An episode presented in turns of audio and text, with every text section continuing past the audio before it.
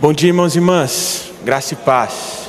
Para mim é um prazer muito grande, muito grande mesmo, estar aqui com vocês, poder compartilhar um pouco da palavra e principalmente poder compartilhar um pouco daquilo que Deus tem falado comigo nos últimos dias. E eu não sei se os irmãos percebem a mesma coisa que eu, mas para mim parece que todo ano, quando nós chegamos ali na semana final do mês de novembro, acontece um fenômeno que é quase inexplicável. Quando nós perguntamos para as pessoas se elas estão bem, quase todas sempre respondem a mesma coisa. Elas falam que estão bem, sim, como elas normalmente dizem todo o resto do ano.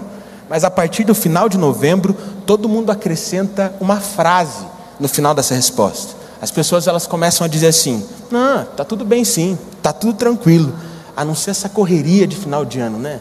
Dá uma canseira, parece que todo mundo fica mais cansado. E eu não sei explicar o que acontece.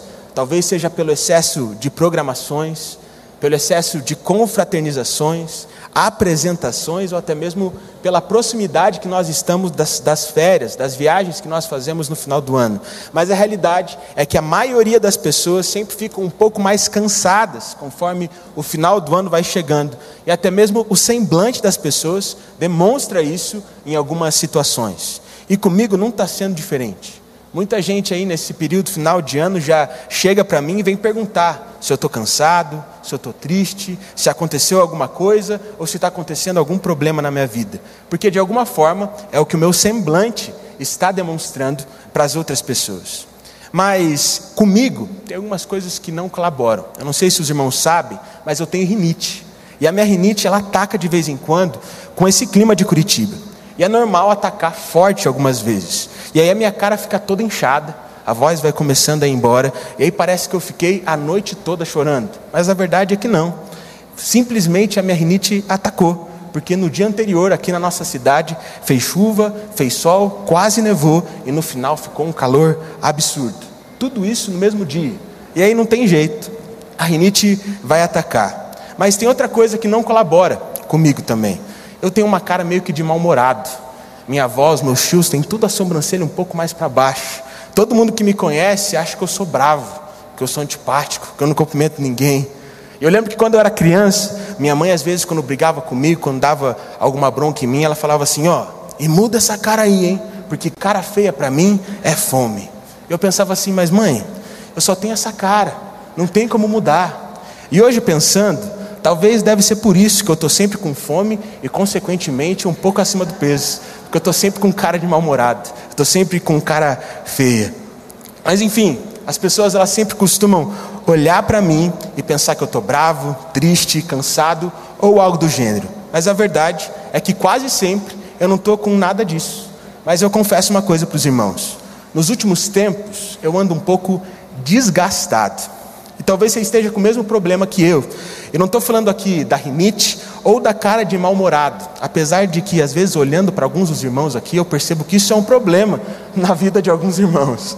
Mas talvez você se sinta desgastado, um pouco cansado, e aí você vive reclamando deste desgaste.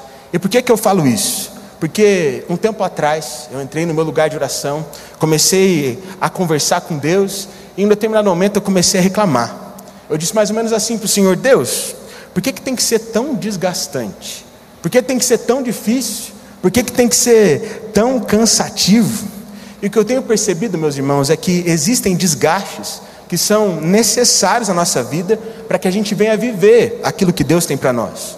Por isso eu digo que sim, a vida sempre vai ser desgastante.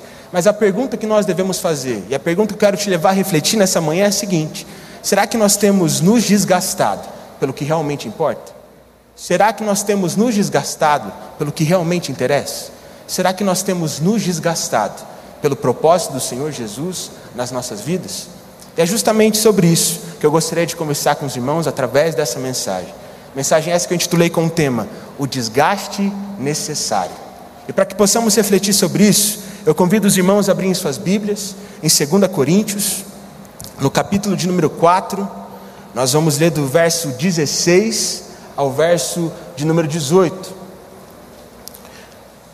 Segunda carta de Paulo aos Coríntios, capítulo de número 4, do verso 16 ao verso 18. Eu vou mudar um pouco a versão hoje, eu vou ler na versão NVI. Espero que os irmãos consigam acompanhar essa leitura junto comigo. Traiu o movimento, Alan. Não é mais NVT, agora é NVI. 2 Coríntios, capítulo de número 4, do verso 16 ao verso 18, onde a palavra do Senhor diz assim: Por isso não desanimamos, embora exteriormente estejamos a desgastar-nos, interiormente estamos sendo renovados dia após dia, pois os nossos sofrimentos leves e momentâneos estão produzindo para nós uma glória eterna que pesa mais do que todos eles. Assim, fixamos os olhos não naquilo que se vê, mas no que não se vê, pois o que se vê é transitório, mas o que não se vê é eterno. Vamos orar mais uma vez? Feche os seus olhos, baixe a sua cabeça para que possamos buscar o Senhor. Senhor Deus Pai, nós te agradecemos, te agradecemos por esse dia, por esse culto, mas principalmente te agradecemos porque o Senhor morreu por nós naquela cruz e agora nós podemos adentrar com ousadia e confiança no lugar santíssimo. E nessa manhã nós não desejamos mais nada além da Sua presença. Por isso, venha com a Sua presença nesse lugar, Senhor. Transforma os nossos corações, quebranta os nossos corações, para que a Sua palavra faça vida em nosso viver, Pai. E para que possamos testemunhar do quanto é bom nos desgastarmos pelos propósitos que o Senhor tem para nós, como indivíduos e como igreja. Que possamos sofrer o desgaste necessário para que possamos viver os Seus planos. Esse é o nosso desejo, essa é a nossa oração nessa manhã. Em nome do Senhor Jesus, amém. Irmãos, nesse capítulo de 2 Coríntios, nós podemos perceber que Paulo estava compartilhando com aqueles irmãos que a caminhada não era fácil. Muito pelo contrário, ele diz que as coisas seriam sempre complicadas e que eles deveriam sempre crer no poder de Deus, apesar das circunstâncias difíceis. Senão, as circunstâncias sempre iriam fazer eles desanimarem e, consequentemente, desistirem e serem levados pelas dificuldades que eles enfrentavam no meio da jornada. Mas Paulo também diz de forma muito clara, no verso 16 do texto que nós lemos, que mesmo com essa dificuldade, ele não desanimaria. E que o povo daquela comunidade também não deveria desanimar. Pois mesmo que eles estivessem a se desgastar exteriormente, interiormente eles estavam sendo renovados dia após dia, pela presença e pelo poder do Senhor. Olhando para a vida de Paulo, nós podemos notar que ele é o exemplo claro de que aquele que decide viver de acordo com a palavra e com a vontade de Deus vai enfrentar provações, sofrimentos e dificuldade. E mais do que isso, quando nós lemos a Bíblia de forma geral, nós percebemos que grandes homens e mulheres de Deus sempre enfrentaram dificuldades durante a sua caminhada. Ou seja, meus irmãos, se nós desejamos seguir a Jesus, nós precisamos entender que enfrentaremos adversidades durante a nossa jornada e que nem sempre vai ser tão fácil quanto nós esperamos. Diante disso, muita gente pode se perguntar se realmente vale a pena seguir os passos de Jesus. Afinal, se seguir a Ele não é uma garantia de que nós iremos viver uma vida tranquila, sem problemas, talvez não compense segui-lo. Talvez compense viver a vida da nossa forma. Mas aí eu te pergunto, meu irmão: tem algum jeito de viver essa vida sem dificuldade? Tem algum jeito de viver essa vida de um jeito fácil? Tem algum jeito de viver essa vida sem sofrer? Não. E sabe por que caminhar com Jesus é tão fascinante? Porque é apenas quando nós caminhamos com Ele, que embora estejamos a desgastar-nos exteriormente, somos renovados, dia após dia. A graça de seguir a Jesus não consiste em não sofrer, mas saber que Ele nos dá graça para sermos renovados pelo Seu Espírito diariamente. Meus amados, o desgaste é natural, e a verdade é que ele deve acontecer, mas quando nós nos desgastamos por Jesus e com Jesus, e não por outras coisas, nós sempre teremos a certeza que seremos renovados. Por isso, meu irmão e minha irmã, se você está só se desgastando e nunca se sente renovado, é porque você tem se desgastado com coisas que te afastam do Senhor e que te fazem caminhar longe dele. Uma das histórias relatadas na Bíblia que eu mais gosto é a história de Davi, porque Davi mostra para a gente que não é sobre perfeição, não é sobre ser perfeito, é sobre se entregar constantemente a Deus, apesar das nossas limitações. Mas o momento que mais me chama a atenção da história de Davi é quando ele passa a começar a preparar o seu filho Salomão para que ele se tornasse o próximo rei do povo de Israel.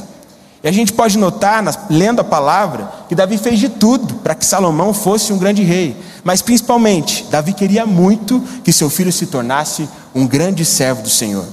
E ele fez de tudo para que isso acontecesse. Ele deu vários conselhos para o seu filho.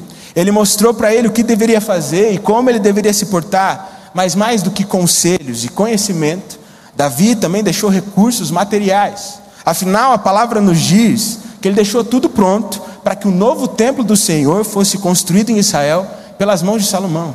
Ele deixou o projeto pronto, ele deixou os materiais ali prontos para que ele pudesse executar esse projeto. Mas além disso tudo, Davi também deixou a sua história. E a história de Davi deixava muito claro o que Salomão devia ou não deveria fazer para se tornar um grande rei e para conduzir bem o povo de Deus. E no começo, ele fez um ótimo uso de todas essas coisas. O problema é que no meio do caminho, ele começou a se perder. E, consequentemente, ele se desgastou e já não era mais renovado. Ele começou a se entregar aos prazeres dessa vida. Ele começou a buscar ser cada vez mais rico, mais poderoso, mais famoso, mais bem-sucedido aos olhos dos homens. Ele buscou se tornar um grande homem, no lugar de se tornar um grande servo de Deus. E sabe o que é pior, irmãos? O pior é que ele conseguiu. No final das contas, ele tinha toda a riqueza, ele tinha toda a fama, ele tinha todo o prazer, mas mesmo assim, lá no livro de Eclesiastes, ele afirma que nada fazia sentido nessa vida, que nada fazia sentido debaixo do sol. Tudo isso porque ele se desgastou com todas as coisas, mas não com Deus, e por isso nunca era renovado em seu interior. Isso tem acontecido com muitos de nós nos últimos tempos. Nós vivemos uma vida sem sentido por não entendermos que o sentido da vida está em Jesus. No princípio de tudo, Deus criou o homem e toda a criação de Deus estava à sua disposição. O homem tinha um belo jardim que o pai preparou. O homem tinha as melhores frutas que o pai concedeu a ele. O homem tinha as melhores árvores que o pai havia formado. O único trabalho do homem era simplesmente descansar em Deus.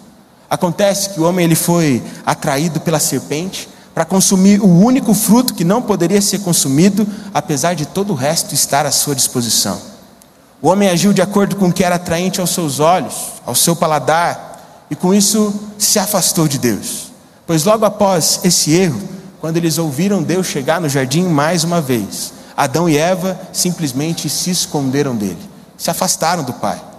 Olhando para isso, eu percebo que o grande problema de Adão e Eva não foi apenas o que eles fizeram, mas onde o que eles fizeram levaram os dois, pois eles se esconderam de Deus, eles foram para longe dele. E muitas vezes na nossa vida, nós abrimos mão do jardim que o Pai preparou para nós, nós nos afastamos deles e ficamos mal pois nós deixamos de ser renovados pelo Senhor. E por isso a vida se torna um eterno desgaste que não nos leva a lugar nenhum. Mas, meus irmãos, nós não podemos ser como Adão e Eva, nós também não podemos ser como Salomão, nós não podemos abrir mão daquilo que o Pai preparou para nós, porque se nós abrirmos mão do que o Pai preparou para as nossas vidas, nós só iremos nos desgastar e ver que nada faz sentido. Mas quando nos entregamos a Deus, nós somos fortalecidos por Ele. Se estamos apenas desgastados, é porque nós temos nos entregado a muitas coisas e não a Deus. E a gente tem que parar com isso. A gente deve se desgastar por Jesus e em Jesus, para que possamos ser renovados diariamente. Pois se desgastar pelo Senhor é um desgaste necessário. No verso 17 da passagem que nós lemos, Paulo vai deixar isso muito claro pois ele disse que os sofrimentos leves momentâneos que nós enfrentamos estão produzindo para nós uma glória que pesa mais do que todos eles. Ou seja, é como se Paulo dissesse assim: aguentem aí o sofrimento, porque a recompensa que será gerada para vocês através dessa dificuldade gerará algo que vai fazer com que tudo isso, com que todas essas dificuldades venham valer a pena. E normalmente, quando nós pensamos em recompensa, o que vem na nossa cabeça é algo que nós podemos ganhar ou que receberemos por alguma coisa que a gente fez. Mas mais do que isso, quando nós pensamos em recompensa, em um contexto onde a gente está lendo a Bíblia, onde a gente está lendo a palavra de Deus, nós logo pensamos em salvação, em ir para o céu e não ir para o inferno. Ou nós também pensamos em receber uma bênção que nós desejamos muito e que sabemos que só receberemos por uma ação de Deus. Mas pensa comigo, meu irmão, a salvação, ela vem pela fé e não por obras. As obras são apenas consequência da nossa caminhada, quando nós passamos a caminhar com Cristo, por sabermos que somos salvos por Ele. Por isso, se a maior bênção que nós podemos receber, que é a salvação, a garantia de que teremos vida eterna, vem pela fé, as maiores bênçãos que nós podemos conquistar vêm a partir do momento que decidimos viver pela fé apesar dos sofrimentos. E assim, algo poderoso é formado dentro de nós, que nos capacita a vivermos a vontade de Deus e a realizarmos boas obras. Por isso, guarde uma coisa nessa manhã, meu irmão. A maior bênção não são as coisas boas que você recebe, mas aquilo que é formado dentro de você pelo Senhor, até mesmo nos momentos mais difíceis da sua vida. Uma das histórias bíblicas que mais fala ao meu coração em relação a isso é a história de Ana. Pois Ana era casada com um homem que tinha duas esposas. Porém, só uma delas poderia ter filhos, e essa mulher não era Ana. E por isso ela ficava extremamente decepcionada. Afinal, ela sempre era ridicularizada pela outra esposa do seu marido. Isso fazia com que ela ficasse com uma angústia muito grande, uma tristeza enorme. Ela queria tanto, mas tanto ter um filho, que um dia ela clamava ao Senhor de forma tão intensa, mas tão intensa, que Eli, o sacerdote do Senhor naquela época, ao olhar ela clamando, achava que ela estava bêbada. E quando ele percebeu a intensidade com que aquela mulher confiava no Senhor para obter as bênçãos do Pai, ele disse para ela que o Senhor concederia para Ana um filho. E o que a gente pode perceber na palavra é que no devido tempo, Ana recebeu o seu herdeiro. Ana recebeu Samuel.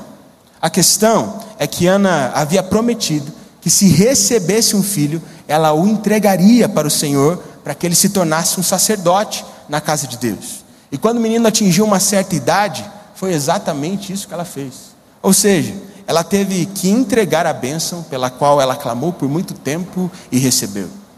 Olhando para isso, a gente pode até pensar que Ana saiu perdendo porque ela não conseguiu aproveitar direito a bênção que ela tanto queria.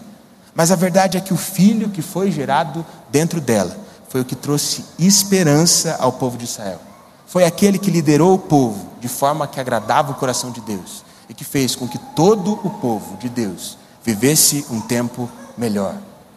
Ana é a prova de que o que nós geramos é muito mais poderoso e valioso do que aquilo que nós podemos receber. Porque Ana gerou em meio à dor. Ana gerou em meio à vergonha. Ana gerou em meio ao sofrimento, mas gerou e entregou algo que mudou completamente a história do seu povo. Portanto, nós precisamos compreender que não é sobre o que nós recebemos, mas sobre o que geramos quando nos entregamos a Deus, mesmo com os sofrimentos leves e momentâneos que nós enfrentamos. No capítulo 3 de Abacuque, nós temos uma outra lição. Pois o profeta claramente estava vendo o povo de Israel passar por um momento muito difícil, muito complicado, por uma situação onde eles estavam enfrentando muito sofrimento. E é claro que o profeta tinha convicção de que Deus agiria um dia e que Deus tiraria o povo daquela situação. Mas a verdade é que deveria ser complicado demais para ele olhar para a circunstância onde ele e seu povo estavam, e por isso, consequentemente, ele era desgastado exteriormente dia após dia. Eu imagino que a esperança estava indo embora, mas mesmo assim, interiormente, o profeta decide simplesmente confiar em Deus acima de todas as coisas. Ele simplesmente decide esperar no Senhor e esperar o Senhor agir, e diz que se alegraria mesmo em meio a todo aquele sofrimento. Ele diz que se alegraria mesmo que a figueira não florescesse, mesmo que não houvesse fruto nas oliveiras, mesmo que desse tudo errado, ele se alegraria no Senhor, pois o Senhor Deus era a sua força. Meus irmãos, o profeta decidiu fazer isso porque ele sabia que não era sobre receber uma solução instantânea para o seu problema, não era sobre ver tudo melhorar de uma hora para outra, não era sobre receber a bênção que ele tanto queria, era sobre o que estava sendo formado nele durante aquele período de sofrimento, para que ele pudesse ser uma bênção em sua nação. Por isso, meus irmãos, em meio ao sofrimento, nós não podemos desanimar, pois o que está sendo formado em nós é poderoso demais para fazer tudo isso valer a pena. Pois o desgaste que nós temos ao sofrer com e por Cristo é necessário para que algo maravilhoso possa acontecer em nós e através de nós nas nossas famílias, na nossa igreja e por onde quer que a gente ande. No último versículo, o texto que nós lemos, nós vemos Paulo nos mostrando como nós podemos fazer para nos mantermos firmes nos caminhos do Senhor, mesmo quando nós estamos passando por períodos de desgaste e sofrimento. Pois ele diz que nós devemos manter os nossos olhos fixados, não no que nós podemos ver, mas no que não se vê Pois as coisas que se veem são transitórias e passageiras, mas as coisas que nós não vemos são eternas. Ou seja, nós não podemos olhar para as circunstâncias e sofrimentos, porque isso tudo é passageiro. Nós devemos olhar para o Deus que nos dá força para enfrentar tudo isso, pois Ele sim é eterno. Irmãos, eu acredito que tudo isso que eu disse até agora não é novidade para ninguém. Nós sabemos que nós devemos olhar para Deus e não para as dificuldades. Sabemos que é Ele que nos dá força e sabemos que Ele sempre vai nos sustentar. Isso não é informação nova, isso não é novidade, mas ao mesmo tempo nós passamos a desfrutar de algo novo quando nós colocamos isso em prática nas nossas vidas. Por muito tempo eu tive essa informação, mas não tornava ela uma atitude na minha vida. E desde quando eu passei a viver isso, eu tenho percebido que as circunstâncias, elas são muito menores e muito menos poderosas do que nós imaginamos. Afinal, se nós estamos do lado do Senhor, Ele é muito mais poderoso que qualquer outra coisa. Isso deixa bem claro que não devemos ser movidos pelo que nós vemos, mas pelo que nós ouvimos da boca de Deus. Porque o que nós vemos é transitório, mas a palavra de Deus e as promessas dele são eternas. Um bom exemplo para nós em relação a isso é José, pois apesar da maior parte do tempo ele ver circunstâncias não favoráveis, ele permaneceu agarrado na palavra de Deus. Ainda quando ele era muito novo, ele foi vendido como escravo pelos seus irmãos e ele teve que morar em terra estrangeira nessa condição. Mas ele decidiu não focar no que era passageiro, e sim no que era eterno, e permaneceu dando o seu melhor, sempre buscando a Deus. Mas mesmo com essa atitude louvável, admirável, a situação de José não melhorou. Pois mesmo buscando viver de forma diligente, ele foi, presa, foi preso de forma injusta e se tornou um presidiário. Mas mesmo nessa situação, ele não se abalou pelo que ele via e se firmou naquilo que não se pode ver e se manteve buscando ser o melhor servo de Deus que ele poderia ser. Quando ele teve a chance de sair dessa situação, ao interpretar o sonho de um funcionário do farol, eu creio que o coração de José se encheu de esperança para que ele conseguisse melhorar a sua situação. Mas o que ele recebeu, na verdade, foi esquecimento. E ele ficou dois anos sem ver as coisas melhorarem. Irmãos, ele tinha tudo para desistir, mas ele não se limitou ao que era passageiro e focou naquilo que era eterno. Ele não desanimou, e todo aquele sofrimento estava produzindo para ele algo muito mais poderoso. E quando tudo parecia perdido, quando ninguém mais via esperança, Deus fez dele administrador do Egito e a esperança do povo de Israel. Isso deixa bem claro para nós que não é sobre o que nós podemos enxergar, mas sobre em quem nós escolhemos acreditar e confiar. Nós não podemos ser movidos pelas situações difíceis e desanimadoras. Devemos ser movidos pelo poder do Deus que nós cremos, pois Ele é poderoso para fazer qualquer coisa. No capítulo 37 do livro de Ezequiel, nós vemos que o Senhor conduz o profeta em uma visão para um vale de ossos secos. Enquanto o profeta olhava aquilo e via aquele cenário terrível, o Senhor pergunta para ele se ele acreditava que aqueles ossos poderiam retornar a viver. Naquele momento, o profeta diz que somente o Senhor poderia saber, somente o Senhor tinha aquela informação. E nessa hora, Deus pede para que Ezequiel profetizasse que um espírito entraria nos ossos secos e que eles teriam vida, que o Senhor colocaria tendões, carne, pele e que eles teriam vida mais uma vez. Após ouvir isso, o profeta se encheu de fé e decidiu profetizar. E ele profetizou com toda a fé. E enquanto ele profetizava, aquele vale de ossos secos se tornou um exército poderoso, um exército cheio de vida. E eu acredito que hoje Deus está nos chamando para pararmos de focar no vale de ossos secos que muitas vezes nós vemos. Ele nos convida a ouvirmos a voz dele e simplesmente profetizarmos, para que aquilo que vemos seja transformado pelo poder da fé que não podemos ver. E para que onde hoje nós vemos morte, nós possamos ver vida transbordante.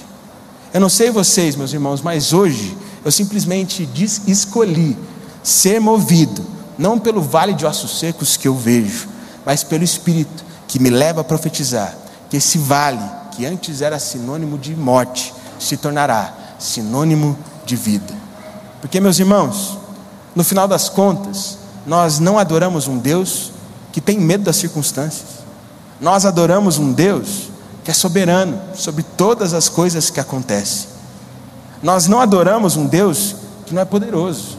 Nós adoramos um Deus que abre o mar, que faz o cego voltar a ver. Nós adoramos um Deus que é capaz de fazer todas as coisas. No final das contas, meu irmão, nós não adoramos um Deus que está morto. Nós adoramos um Deus que está vivo e opera em nós e através de nós. E se a morte não foi capaz de contê-lo, nada pode conter nosso Senhor, que reina sobre todas as coisas e em todas as situações. Essa mensagem, ela surgiu porque algum tempo atrás me bateu um desânimo muito grande, conforme eu vi as circunstâncias. Eu estava muito desgastado naquele momento ali, eu tinha certeza que eu não ia aguentar mais. Eu tinha certeza que eu ia desistir, que eu não ia conseguir mais permanecer caminhando. Mas eu lembro que naquele momento de angústia, de sofrimento, eu decidi buscar Deus. E aí eu li esse texto, e de alguma forma aquele texto parece que saltou assim. E eu comecei a, entender que aquilo era alimento, e que eu podia alimentar a minha alma a partir daquelas palavras. E aí meu coração foi tomado pela fé. E aí eu comecei a praticar aquilo que estava escrito ali. E aí eu comecei a encher o meu coração de esperança, pois eu sei que Cristo fará tudo o que é preciso, se eu simplesmente decidir me entregar. Naquela hora, eu cansei de reclamar de estar desgastado. Eu simplesmente escolhi ser completamente consumido se aquela fosse a vontade de Deus. E assim, mesmo com o desgaste que é necessário, ele tem me renovado dia após dia. Pois o desgaste que nós temos por nos colocarmos nas mãos de Deus é um desgaste necessário e que muda as nossas vidas e transforma o nosso viver. E sabe, irmãos, eu não sei vocês, mas eu cansei de reclamar. Eu cansei de ficar reclamando das circunstâncias. Eu simplesmente comecei a decidir profetizar que o nosso Deus vai nos fazer superar todas as circunstâncias difíceis. Eu cansei de chegar no meu lugar de oração e ficar reclamando de que a minha geração foi perdida e que muitas outras gerações foram perdidas. Eu simplesmente decidi me colocar nas mãos de Deus e me desgastar para que mais nenhuma geração se perca. Eu profetizo que isso acontecerá, pois Deus é poderoso. Meus irmãos, eu cansei de viver com medo daquilo que eu vejo, com medo daquilo que pode acontecer. Eu simplesmente decidi permanecer buscando aquele que não se pode ver. Eu quero me desgastar. Eu quero ser corroído se for preciso, para me tornar um discípulo maduro do Senhor que faz outros discípulos por onde quer que eu venha andar. Por isso, nessa manhã, se você está cansado, desanimado, se você está com vontade de desistir, é porque você está se desgastando com muitas coisas que não te levam a nada, no lugar de se desgastar por aquele que, é, que morreu por você naquela cruz. Talvez nessa manhã você olhe para a sua vida e veja um vale de ossos secos. Talvez nessa manhã você olhe para a sua família e veja, ah, é um vale de ossos secos.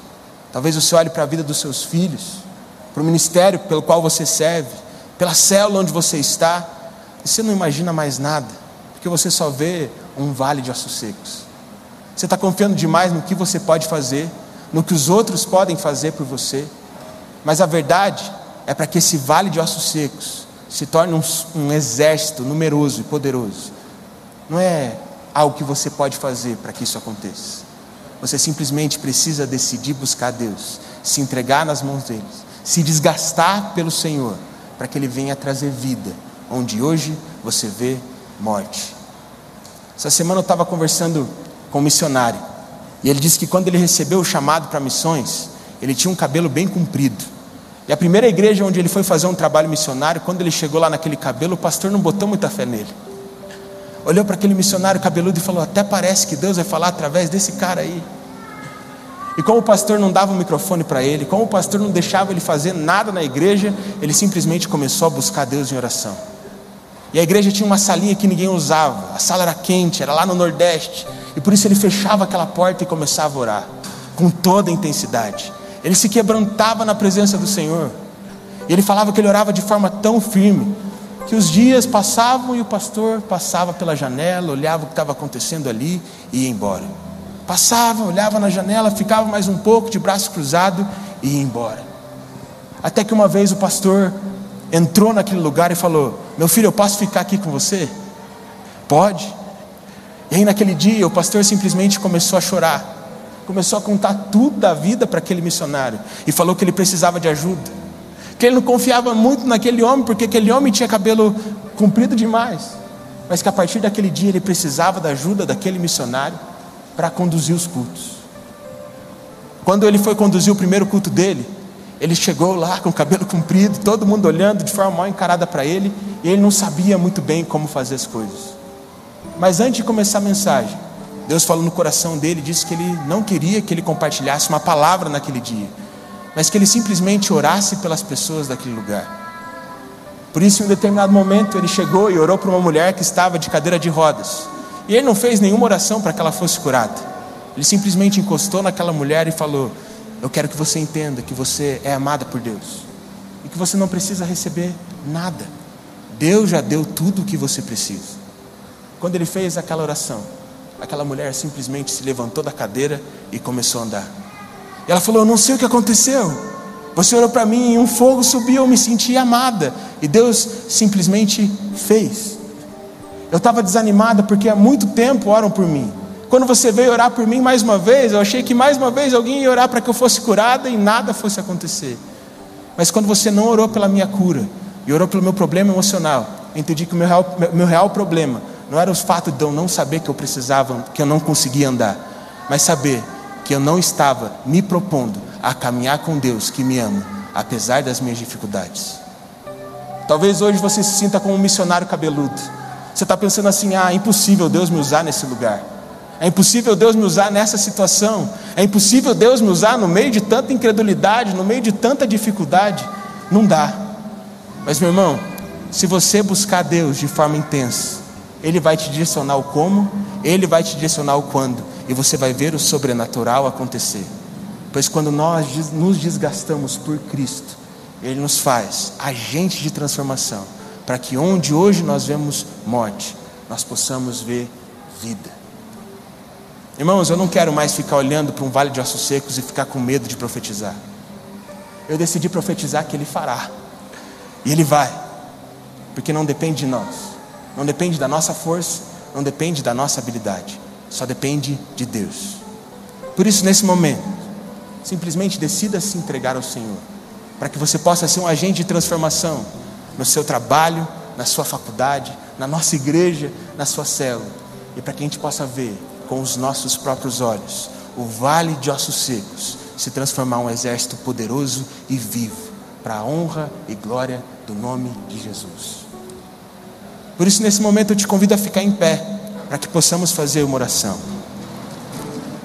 Eu convido você a fechar os seus olhos e você se concentrar nesse momento. Será que você realmente está se propondo a se entregar ao Senhor? A minha oração é que hoje a gente se entregue, mas não depende de mim, depende da sua oração, depende da sua entrega.